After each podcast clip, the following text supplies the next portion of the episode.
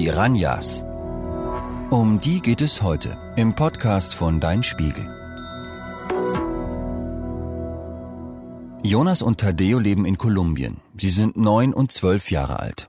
Manchmal gibt es bei ihnen Raubfisch zum Abendessen. Ihr Großvater fängt die Piranhas am Fluss Amazonas.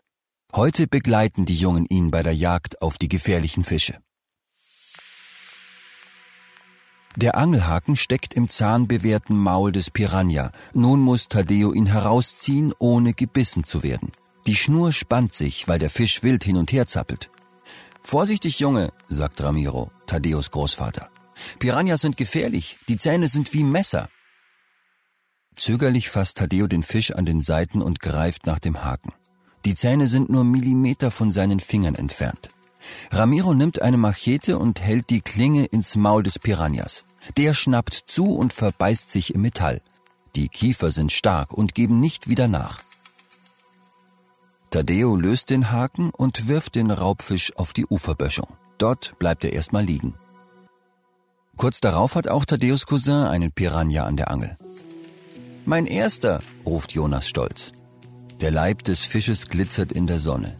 Jonas lacht und Ramiro nickt zufrieden. Ein Teil des Abendessens ist gesichert. Gegrillter Piranha steht bei Jonas, Tadeo und Ramiro öfter auf dem Speiseplan. Sie leben im kolumbianischen Dschungel am Fluss Amazonas. Der nächste Supermarkt ist mehrere Stunden mit dem Boot entfernt.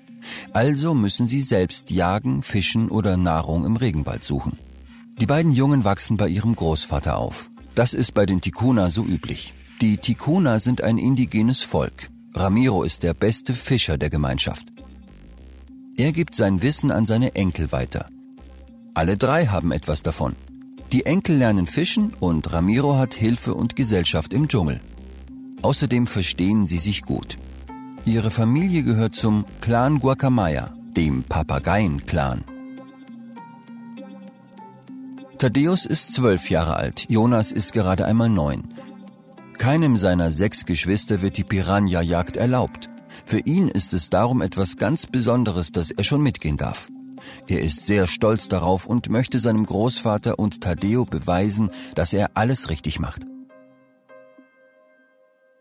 Die drei sind früh am Morgen aufgebrochen, weil es dann noch nicht so heiß ist.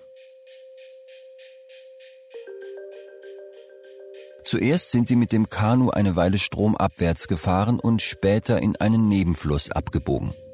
Piranhas, das hat Ramiro seinen Enkeln erklärt, fängt man am besten dort, wo die Strömung nicht so stark ist. Die Raubfische halten sich am liebsten in stehendem Wasser und kleineren Flussarmen auf. Am Amazonas gibt es keine Jahreszeiten wie in Europa, sondern eine Trockenzeit und eine Regenzeit.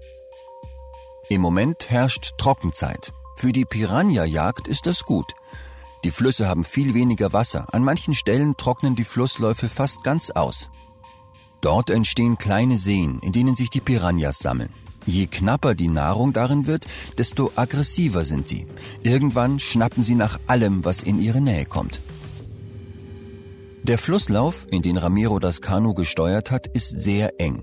Äste und Lianen hängen von den Bäumen herab. Ab und zu muss Jonas mit dem Arm ein Hindernis aus dem Weg schieben.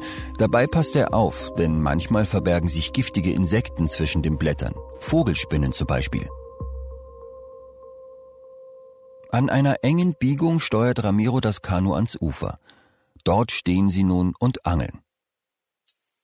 Moskitos summen. Jonas verscheucht sie mit der Hand. Die Angelruten sind aus den Zweigen eines Baumes gemacht. Die Rinde ist abgeschält, das Holz biegsam.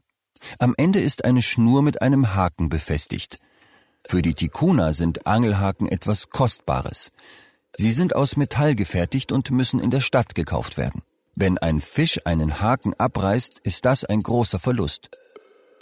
Wer sich keine Angelhaken leisten kann, nimmt den Dorn einer Pflanze und spießt den Köder darauf.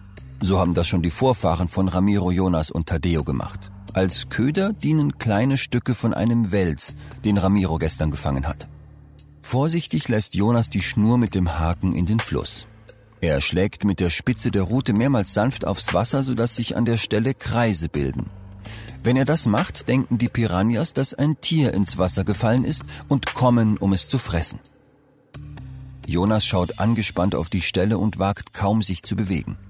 Ramiro schaut zu, ob Jonas alles richtig macht. Wenn du merkst, dass einer angebissen hat, musst du mit einem Ruck an der Schnur ziehen, damit der Haken auch richtig fest sitzt, sagt Ramiro. Der Großvater kennt noch andere Arten zu fischen. Mit dem Speer oder mit Pfeil und Bogen funktioniert es am besten in klarem, fließendem Wasser, wenn man die Fische sehen kann. Mit einem Netz geht es gut in der Nähe des Ufers, wenn das Wasser tief genug ist. Und dann gibt es auch noch die Möglichkeit, Curare in den Fluss zu kippen. Das ist ein Gift aus Pflanzen, das die Atmung der Fische lähmt. Sie sterben und treiben an der Wasseroberfläche. Weil dabei auch viele Jungfische und andere Tiere getötet werden, wird heute zum Glück kaum noch mit Curare gefischt. Uchuma, ruft Tadeo, der ein Stück weiter am Ufer steht. Uchuma heißt auf Tikuna Piranha. Tadeo zieht einen Piranha aus dem Fluss. Uchuma, ruft auch Jonas begeistert. Jonas und Tadeo sprechen hauptsächlich Tikuna. In der Schule lernen sie aber auch Spanisch, die offizielle Sprache Kolumbiens. Für sie ist es eine Fremdsprache. Wenn sie außerhalb ihres Dorfes arbeiten oder studieren wollen, müssen sie es können.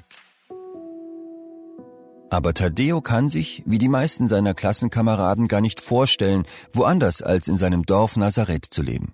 Auch Jonas ist hier glücklich, vor allem heute. Nachdem er seinen ersten Piranha gefangen hat, steht für ihn fest, dass es kaum etwas Spannenderes gibt. Fußball oder die Spiele mit den Geschwistern kommen da nicht dran. Wenn es nach ihm geht, wird er Fischer. Wie sein Großvater.